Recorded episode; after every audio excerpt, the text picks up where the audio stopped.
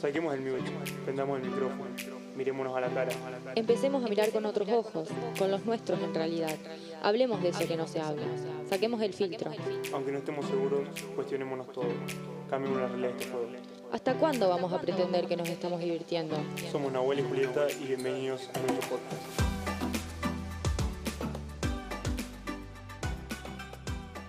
Buena, buena gente y bienvenido a este primer capítulo de nuestro podcast, que por supuesto no estoy solo, estoy acompañado por Juli. Hola, ¿cómo están? Bueno, eh, eh, hoy nos trae acá este podcast, que es un proyecto que teníamos ya pensado hace un tiempo y que lo queríamos concretar y bueno, hoy se nos dio. Y nada, cómo empezar a darle la importancia que se merece la voz y, y vimos cómo también un poco estamos saturados ¿no? de tantos colores, de tantas imágenes y, contenido visual y está bueno darle este espacio que se merece. Sí, también para traer algo nuevo al círculo en el que nosotros nos movemos, que por ahí la gente no está tan acostumbrada a escuchar un podcast o por ahí hay gente que ni sabe lo que es y nada, está bueno traer cosas nuevas y nuevas formas de alcanzarle, alcanzar información. Y eh, al tener esta oportunidad de transmitirle un poco de información y, nuestros pensamientos más que nada, eh, ver cómo también eh, tenemos ese poder, porque vemos cómo con esto de la pandemia y, el COVID, yo por ejemplo en mi caso, no sé, prendo el tele en mi casa, me encuentro con un noticiero hablando del COVID, paso, otro noticiero hablando del COVID, es como, como si fuera lo único que, está pasando y, que no, o sea, este 2020 trajo miles de, temas para poner sobre la mesa y para cuestionarnos. Que eso es lo que queremos hacer también en este podcast. Sí, aparte, no nos olvidemos que eh, ya estamos en septiembre de este año, ya pasaron nueve meses y de lo único que se habló, o por lo menos lo único que tenemos en la cabeza es el COVID y la cuarentena y dejamos de lado un montón de cosas que quizás antes u otros años eh, las teníamos mucho más presentes.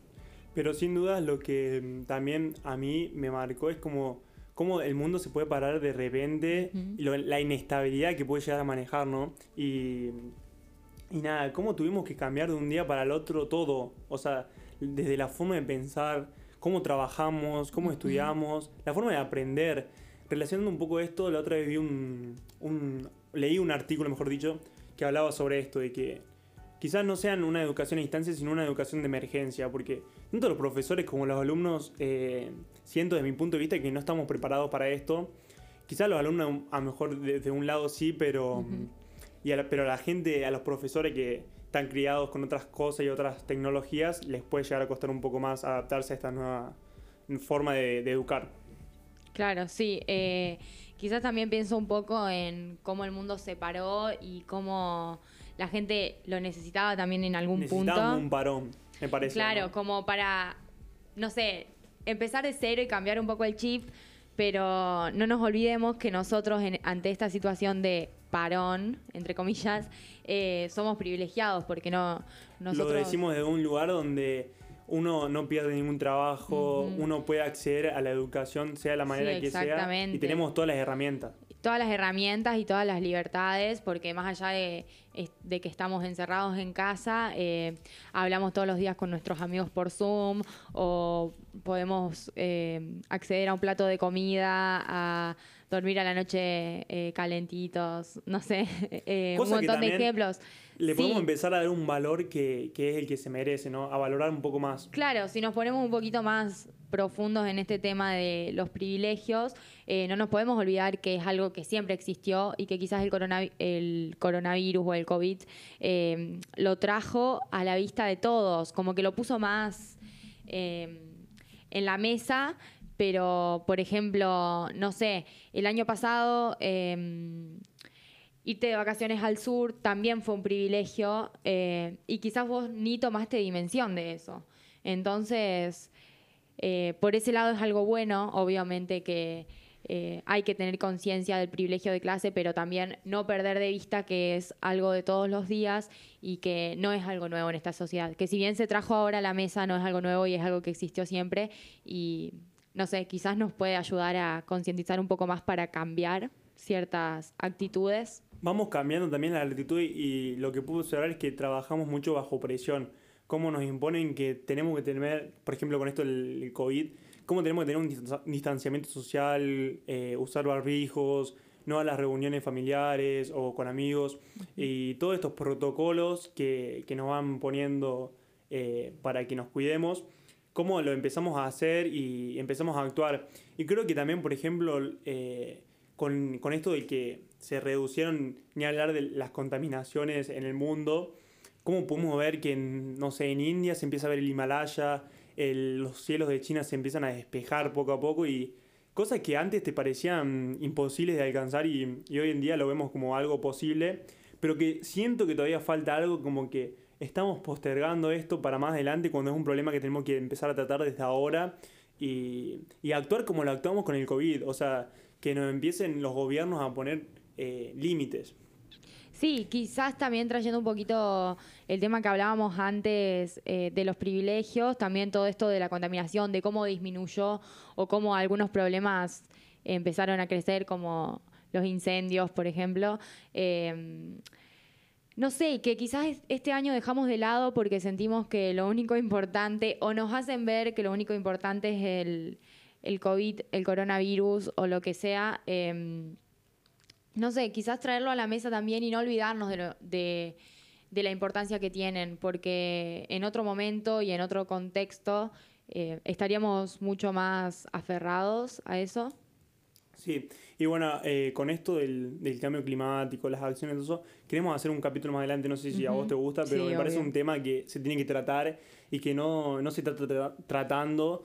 Creo que los medios, como dijimos antes, se enfocan en, en, muchos problemas, pero dejan de lado estos problemas que son sumamente importantes. Sí, eh, no se le da la importancia que debería. Y no solo a esto, hay muchos temas en el que quizás deberíamos tener un apoyo de los que pueden y, de, los que tienen una posición de poder hoy en, día, no solo del gobierno, sino de los medios de comunicación a los que estamos inmersos, eh, como la sanidad, como, eh, bueno, la sanidad en todas sus formas, la la seguridad y un montón de temas que estamos dejando de lado y que quizás no nos sentimos amparados, por así decirlo, bajo las figuras de poder.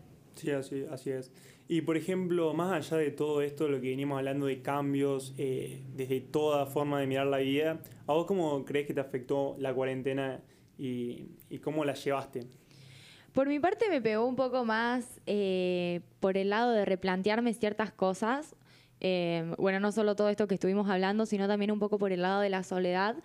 No porque lo haya tenido que vivir sola, sino porque, eh, porque no lo viví sola en realidad, porque estuve, tuve la suerte de pasarlo con mi familia, sino por el lado de no tener a alguien con quien estar todos los días, eh, por ahí no ver tanto a mis amigas, a la gente con, a mis amigas, a mis amigos, a la gente con la que me relacionaba muy seguido.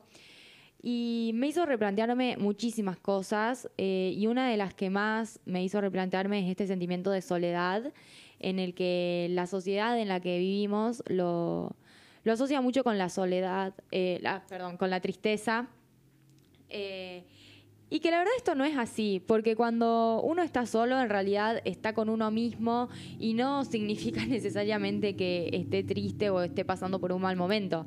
La verdad es que uno cuando está con uno mismo, es decir, cuando está solo, tiene que vivir lo que va a vivir y es algo que nos demostró eh, esta pandemia, eh, lo que va a vivir cuando estando solo o estando acompañado.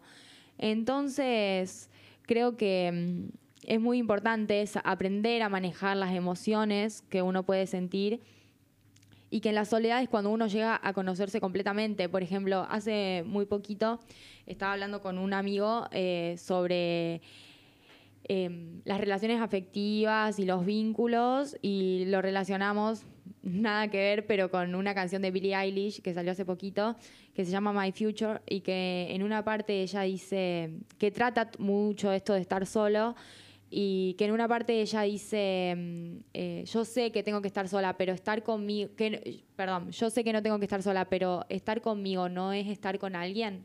Entonces es como quizás completo, completamente, es quizás algo eh, no sé si redundante, pero a lo, que le, a lo que le deberíamos dar un poquito más de importancia. No sé qué pensás vos. Sí, ni hablar. Y está bueno que, se haya generado este espacio que se merece también la, soledad y cómo podemos llegar a indagar más en, nosotros y conocernos. y, y como no, no generar esa eh, dependencia hacia la otra persona, como estamos codificados también por esto, ¿no? De que tenés que encontrar a tu media naranja, es como una metáfora que totalmente tenemos que construir y tirarla a la basura. Y si queremos relacionarla con eso y, y seguir usando esta metáfora, entendamos que somos una naranja y... Y que el otro nos complementa, en realidad. es otra naranja, ¿entendés? Claro. Y, pero bueno, sin duda hay que desconstruir todo eso que, que nada, son, es como una educación sentimental que fuimos recibiendo desde chicos, te puedo decir, de mirando, no sé, Disney, por ejemplo, eh, donde hay una princesa rodeada de, de mujeres enemigas quizás y espera la llegada de un príncipe azul que la venga a rescatar para que la lleve de ese lugar. Sí, o, o, estas mismas películas que te muestran el final feliz cuando la princesa y el príncipe que la vino a rescatar se casan, que en realidad el final, el final feliz corta en el medio de una escena y no te muestran lo que sigue y no te muestran todo lo que hay después de eso. ¿no? Y bueno, eh, hablando un poco sobre esto, ¿qué actividades, te digo esta pregunta, no te quiero dejar en blanco, pero ¿qué actividades te gusta hacer a solas? O sea, sin que nadie te rompa el juego. Eh, bueno, ahora que lo traes a la mesa, yo hace unos años que empecé a escribir y bueno, justo creo que este contexto en el que estuve mucho, mucho más tiempo sola del que estaba antes quizás, eh, pude explayarme mucho, muchísimo en eso.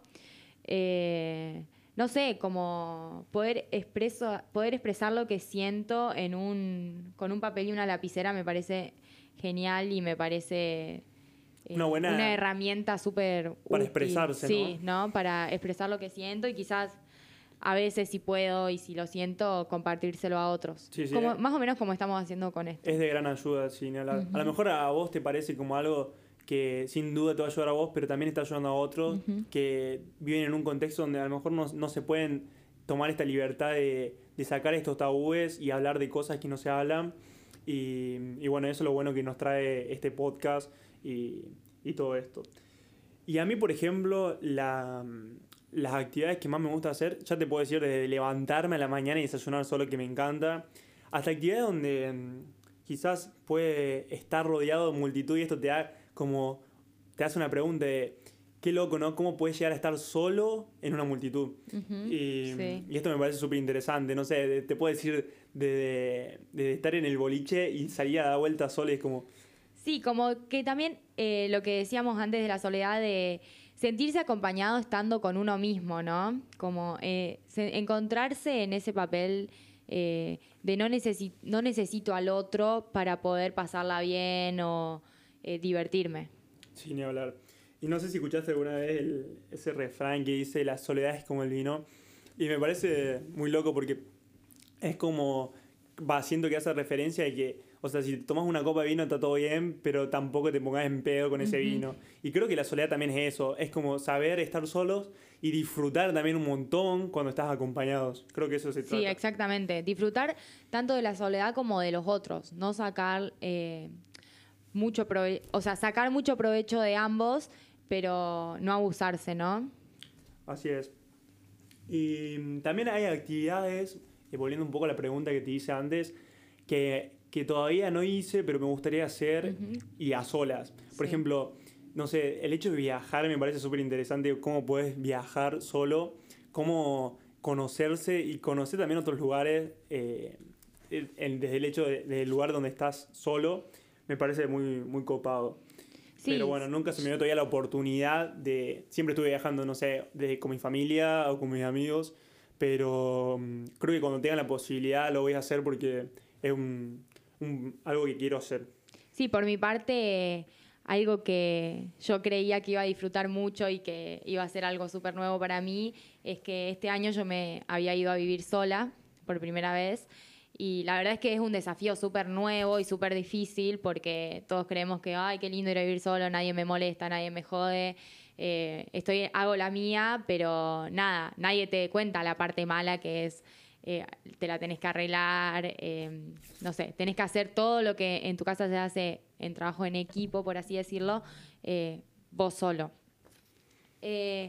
más allá de esto, de lo que estamos hablando, de la soledad y de la y de la cuarentena y de cómo la afrontamos y qué nos gusta hacer, no podemos dejar de lado que lo que estamos viviendo es una irrealidad, que en realidad nunca nadie antes eh, lo vivió, por lo que también somos parte de una neutralidad diaria. Eh, más allá de lo que hagamos o de lo que no hagamos, es súper raro y que no está bien ni mal lo que hagas. O sea, quizás un día vos sentís que no, no fuiste demasiado productivo o no sé, eh, estuviste todo el día tirado en la cama y sentís, ay, no, es un día perdido, o no estoy haciendo ejercicio, o lo que sea, la verdad, em, lo que hagas está bien. Em, estos meses fueron súper irreales para todos, nunca antes nadie lo vivió, entonces eh, quizás la ficha nos caiga cuando salgamos de esto y entendamos que todo lo que hicimos eh, fue lo que pudimos. También, o sea, entender que es una irrealidad, pero tampoco querer buscar esa normalidad que había antes, porque la normalidad que había antes era una crisis y hay que tenerlo en cuenta y tener esta mirada eh, prospectiva de, por qué estamos donde estamos y de dónde viene todo esto. Y por eso nos gusta también un poco replantearnos todas las cosas que nos fueron trayendo hasta acá. Y, sí, el camino hacia la nueva normalidad que tanto hablan, ¿no? El camino a la nueva normalidad y nuevas realidades donde, bueno, como te dije antes, empiezan a aparecer nuevas formas de, de comprar, que yo la otra vez había leído que, mm, por ejemplo, en todo lo que tiene que ver con, con negocios digitales, marketing digital y todo esto, se avanzó en, en, todo este tiempo como si en una normalidad, con muchas comillas te lo digo, eh, hubiera tardado más de 10 años, ¿entendés? Y, y, obviamente trae muchas cosas, desde cualquier punto de vista, cosas buenas que, que nada, sí, imagínate que si trajo, si, si, esta nueva normalidad en la que estamos inmersos a la tecnología nos trajo cosas nuevas a nosotros que nacimos con un teléfono en la mano, eh, pensemos en la quizás en las generaciones que nos siguen a nosotros eh, o que están o que son más grandes que nosotros. Eh, quienes que son quienes no sabían hacer nada, no sabían ni agarrar un teléfono y de repente de un día para el otro la vida se mueve a través de una pantalla súper eh, a lo que se tuvieron que adaptar, ¿no? Sí, sí, empezar a, también a trabajar en equipo y hacer cada uno que haga lo que pueda con lo que tenga para, para llegar a un objetivo. En este caso es, bueno, tratar de cuidarnos entre todos pero y entre todas, pero trabajar así en todo sentido de la vida. Me parece que es clave. Sí, obvio, siempre, siempre teniendo en cuenta eh, las precauciones y todo lo necesario. ¿no? Pero bueno, eh, está bueno también esto de, de las tecnologías y cómo nos tenemos, nos tenemos, porque es una obligación creo, eh, ir volviendo, ir siendo amigos de la tecnología y no enemigos, empezar a convivir un poco con ella porque posta puede sacarle mucho potencial. Sí, obvio, es lo que vemos todos los días hace ocho meses. Hace ocho meses. Y, y esto siento que viene para mucho y, y nada, como que quizás eh, no creo que desaparezca de un día para el otro y va, va, a ser algo como que se va a ir transformando con el tiempo y no nos vamos a ir dando cuenta, pero eh, esto de la tecnología siento que va a durar y, y cada vez se va a mejorar. Vemos un progreso ¿no? en, lo, en, en, la forma en la que aprendemos con los profesores y todo eso, como que al principio estábamos todos un poco perdidos y no sabíamos por, por dónde ir pero bueno, el, gobierno está tomando medidas para que la, educación siga adelante y, nosotros también para, bueno, para poder seguir progresando. Sí, para salir adelante no solo de parte de la educación, sino de todo este contexto. Eh, me parece súper, súper importante. Y también trajo lugar, o sea, obviamente, como decimos antes, hablando, hablamos de un lugar a lo mejor privilegiado, pero eh, también le, dio el lugar al, a lo que es el trabajo tomárselo como en una forma de donde había gente que venía pidiendo el home office hace mil años y ahora se lo pueden dar y es como, nada, eso me parece un avance también. Sí, me parece también que siempre quizás eh, la gente con la que no estaba muy amigada con la tecnología ponía como excusa que no se podía, que no se podía ser tan productivo desde el home office y qué pasa ante una situación así, ¿no? ¿Qué pasa cuando el mundo se detiene? Es lo único que se puede hacer. Es la única salida hoy. Claro, quizás demostrar ciertas cosas que... Ciertos mitos, ¿no? Derribar ciertos mitos. Así es. Bueno, eh, gracias por quedarse hasta el final. Y bueno, no, no olviden seguirnos en Spotify. A mí me pueden encontrar como arroba nahuel-monina. Sí, en nuestros Instagram. En nuestros Instagram. Eh, a mí me pueden encontrar como arroba bajo eh, gracias por acompañarnos. Esperamos que puedan. Que les haya gustado y que puedan reflexionar sobre todo lo que hablamos. Eh, nosotros no queremos imponer ni ideas ni nada, solamente queremos cuestionar y que ustedes piensen desde donde estén, desde su casa, eh, las cosas un poco más y con otra mirada. Sí, quizás en este primer podcast solamente queríamos como presentarnos, y presentar más o menos de qué vamos a ir hablando. Eh, de derribar ciertas cosas eh, y de empezar a mirar con los ojos de la nueva generación que, se viene, ¿no? Esto recién empieza y se vienen cosas buenas, así que les recomendamos que nos sigan y que se queden porque va a haber temas muy copados eh, que vamos a ir hablando. Gracias, Gracias. y nos vemos.